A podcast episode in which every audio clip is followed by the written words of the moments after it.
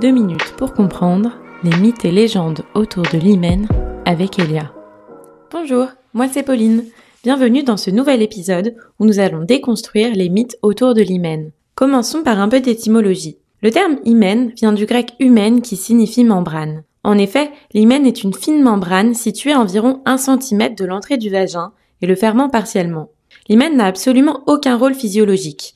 Pour autant, cette petite membrane est entourée de nombreuses idées reçues, notamment au niveau de la virginité féminine. Tout d'abord, il est important de savoir que l'hymen est différent d'une personne à l'autre, que ce soit par son ouverture, sa forme ou encore son élasticité. Certaines personnes naissent même sans hymen ou avec un hymen qui obstrue entièrement l'entrée du vagin. Mais alors, pourquoi existe-t-il autant d'idées reçues sur l'hymen? Au cours de l'histoire, l'hymen a souffert de nombreux mythes et croyances, notamment au sujet de la virginité féminine. Beaucoup de cultures pensent encore que la rupture de l'hymen signe la fin de la virginité et engendre des saignements.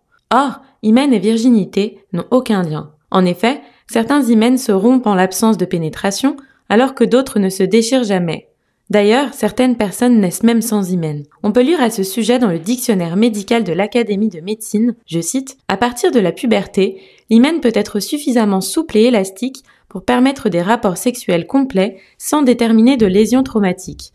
Son intégrité n'est donc pas synonyme de virginité. Pour autant, de nombreuses femmes, du fait de ces croyances, ont subi des tests de virginité qui consistent à faire vérifier par un professionnel de santé que l'hymen est encore intact ou bien de vérifier la présence de taches de sang sur les draps après la nuit de noces. Pour anticiper le résultat de ce test de virginité, Certaines personnes ont d'ailleurs eu recours à l'hyménoplastie qui permet une restauration définitive de l'hymen.